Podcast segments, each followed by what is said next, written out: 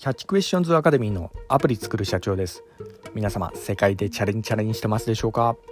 えー、本日はですね隠れ家で瞑想するカフェというようなところでお話の方させていただきたいと思います。私のこちらの番組ではですね iPhone アプリを世界で売るための戦略というようなところでビジネスに関するお話の方をさせていただいております、まあ、今回はですねビジネスアイディアを、えー、もう練るには、まあ、結構いいんじゃないかなというようなカフェ、えー、一つ見つけていきましたんでねそちらについてお話の方させていただきたいと思います、えー、なお私のこちらの番組ではですね YouTube で主に配信させていただいておりまして YouTube の方はですね iPhone アプリの作り方えー、ラズベリーパイによるリモートサーバーの構築方法、えー、それから、えー、最近ハマってます仮想通貨のマイニングに関するお話などをさせていただいております、え、こういったあの少し専門的なお話がお好みというような方いらっしゃいましたらですね YouTube の説明欄の方から言っていただけますと番組リスト別に URL 貼ってありますんでね、え、そちらから言っていただけますとお好みのジャンルの、え、ものが見れるかと思いますんでよろしくお願いいたします。キャッチクエスチョンズまたはアプリ作る社長で検索していただくと出てくるかと思いますんでよろしくお願い願いいたします。はい、ではですね、えー、隠れ家で瞑想するカフェについての、えー、話なんですが、まあ、あの私自身のあの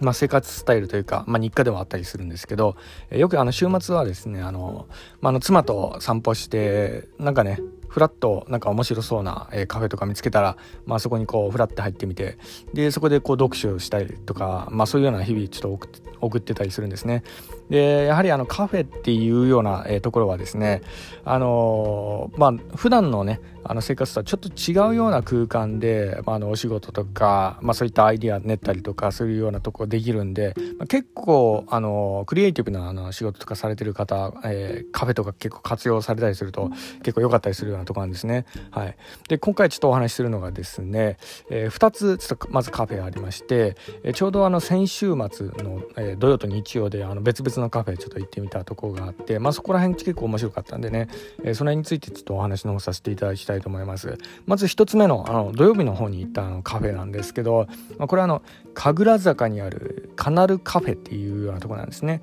はい、でこれ結構良かったなというようなところはですねあの、まあ、東京のね都会の真っ只中なんですけどあの川沿いのオープンテラスであの、まあ、結構緑豊かなところでそよ風に揺られながらこう読書できたりするようなところでえ結構良かったところなんですね。でやはりあの川沿いっていうのが結構ポイントなところでもありましてねあのここ視界がパッて広がるんですよね。まあ、東京いるとですね結構あの、えー、ビルだらけでこうね密集してこうなんか狭くてこうぎゅうぎゅう詰めみたいなそんなようなイメージあるかもしれないんですけどあの、えー、神楽坂の、えーあの中央線のとこにですねなんかあの川がパッてこう流れてるのがあるんですけどお茶の水につながる川があるんですよねで、えー、そこがですね、えー、その川沿いにこう出れるような構造になってたりするんですよねでそこであのそこの近くであの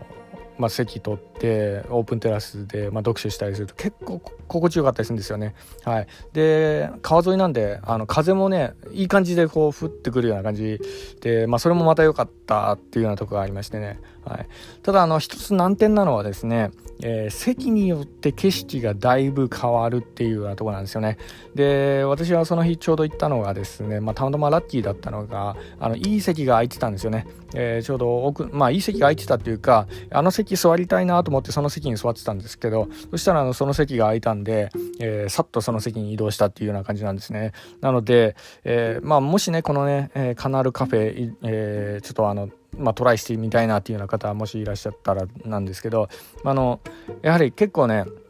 コロナ禍といえど、えー、今結構あの賑わってたりするんですよね、えー、こういう街中緊急事態宣言あるんですけどあのカフェとかだとあのまあそこそこねあのまあ場所によってはえー、結構、えー、厳しかったりするようなとこあるんですけどただあのオープンテラスって、あの、結構広々としたっていうようなところであったら、あのまあ、結構、あのまあ、にぎわってたりするようなとこがあり、まあ、だからこそだと思うんですけどいい席がね結構陣取られちゃったりするようなとこがあるんでね。なのでもし行くんであったらそのいい席の利が取れなかった場合はですねその席の近くにこう座ってそこで待機して待ち伏せしてそこの椅子をゲットするっていう、まあ、そこまでやってもえー、結構まあいいんじゃないかなっていうぐらい、まあ、の景色がだいぶ変わるんで座る席によってね、えー、なので、えー、そういうようなやり方で、まあ、やってみるっていうのはいいんじゃないかなと思ったりもしております。はい、で2つ目なんですけど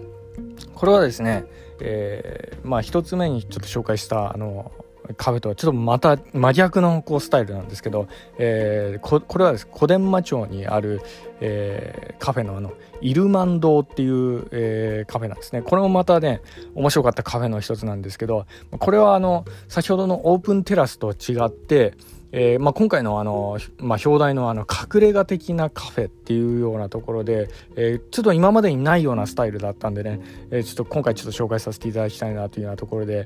え、あの取り上げさせていただいたんですけど、え、こちらの まあ、先日の日曜に、え、行った、え、カフェでもあるんですが、あの、まあ、なんで行くきっかけになったかっていうとですね、まあ、あのこれも本当たまたまだったんですよね。あの、まあ、あの散歩とかしてこう歩いてたら、歩いてちょっとあのシリに天気聞いてみたらなんか雨がそろそろ降るみたいなそんなような感じで、え指摘されましてね。で早速あのヤフー天気の雨雲レーダーでちょっと確認したらあの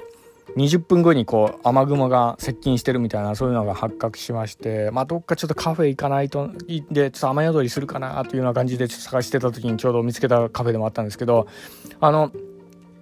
まあ、ちょっとあの余談な話なんですけど最近のね天気予報系のアプリって精度すごいんですよね。この分単位で的中するんですよ。で特に私があの重宝してるのはあのヤフー天気の雨雲レーダーなんですけどあのー、これ局所的な通り雨とかもね、えー結構なあの精度で、えー、察知してくれたりするんですよね。雲がこう動いている様子とか見れたりするんですけど。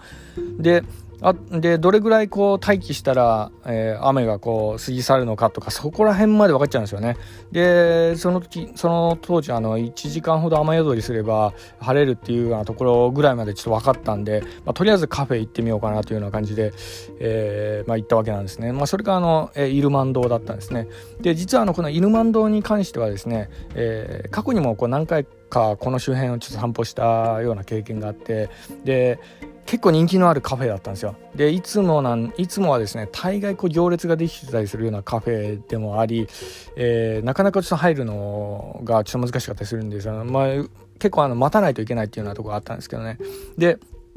ただその当時はですね当時というかなその日曜日はですねあの全然行列もなく、えー、すんなり入れるような状況でかつ雨雲が接近してるっていうようなそういうような場面だったんでねこれも入るしかないなっていうような感じで、えー、その中ちょっと入りました。で今ねコロナ禍なのかですねこちらのカフェはですね結構ちょっとあのー、まあ、洞窟的なそういうような感じなのかあの店内会話禁止っていうようなねそういうような縛りがある、えー、カフェなんですね。まあ、ただあの私はあの、まあ、読書目的だったりとかそういうような、えー、ところでもあったんで、まあ、ちょうどね雨宿りぐらいでの気分で入,、まあ、入る予定だったんで全然それは OK だったんでそれですかさず入ってったわけなんですけどまあ、それであの偶然入ったにもかかわらず結構良かったなっていうようなところが、えー、このね何ですかねこの隠れ家、まあ、いわゆるあの洞窟みたいなそんなような感じのカフェなんですね。中ちょっと照明が暗くて、えー、まあ、読書をしたい方にはですね、えー、少し暗めかなっていうような感じなところもあるんですがただですねあのこれあの私が店を出る直前に気づいたんですけどデスクの脇にある、え照明のボリュームボタンからあの照明を調節できるらしかったんですね。それがこう最後の方に気づいたんでねちょっと、えー、もう少しあの早めから気づいてたら読書とかでもできたかなというような感じだったんですけど。またあと BGM も結構良かったですね、えー、この BGM の方はですねあのなんかねいかにもこう瞑想っていうような感じの本当にこう洞窟で瞑想するようなそんなようなあの感じのカフェで、えー、まあ、あの会話禁止っていうような縛りもあったからなのか、えー、結構あの静かでいいいい感じだったんですよね。なので一人でフラってね読書するにはあの照明を調整した上でね、えこう入ったりするのも結構いいんじゃないかなというような感じですね。はい。またあのえー、少しね、あのー、まあ、なんですかね、えー、まあ、隠れ家っていうからにはですね、あの、なんかね、茶室のような、そんなようなイメージもまあ、ありますかね。あの少しねあの小窓とかもちょっと設置されてたりして丸い小窓があの蓋されてるんですけどそれがスポッて外れるようなそんなようなあの感じになってたりして、えー、その小窓からですね外が見れたりするような、えー、そういうようなとこもあったりするんですね。でまあそういったあの遊び心とかも結構良かったなっていうようなところでやっぱあの隠れ隠れ家的な好奇心を刺激するのに、えー、まあ、結構演出がすごいなというようなところでもありました、えもちろんドリンクの方もですね結構あのおすすめな、えなんかねちょっと名前忘れちゃったななんかね、えカフェカフェラテのなんか、えカフェラテの上になんかね、え白い泡のなんかクリームみたいなのがふわってこう乗ってるような感じのちょっと飲んだんですけど結構ねインスタ映えするっていうようなところで、まあ、それもあってかなんか、えー、今なんか人気があるみたいなんですよね。まあ、とにかくですね、あのー、えー、注文する時に、えーインスタとかで今有名なあのえドリンク何ですか？みたいなそんな感じで聞いてみるとあのおすすめのものを店員さんがこう出してくれると思うんでね。そんなような感じでちょっと聞いてください。あの名前ちょっと、忘れちゃったんですよね。すいませんね。はい、まあ、とにかくあの、えー、小伝馬町、えー、近くに通られる方はですねイルマン堂っていうカフェ、えー、これが結構面白かったカフェで今までにないようなスタイルのあのカフェだったんでね、まあ、あのもしかしたらあの行く時に結構並んでしまうっていうこともあるかもしれないですけどね。結構人気なカフェなんでね、まあ、ただあのそこら、まあ、1時間ぐらいこう待っても結構いいんじゃないかなっていうような、えー、まあそのぐらい、まあ、あの結構遊び心がこう豊富な、えー、そんなようなとこがあるんでね、えー、ぜひちょっとトライしていただければと思います、えー、本日は以上になります、えー、では最後にいつもと同じ言葉で締めさせていただきたいと思います。IT エンジニアに栄光あれ。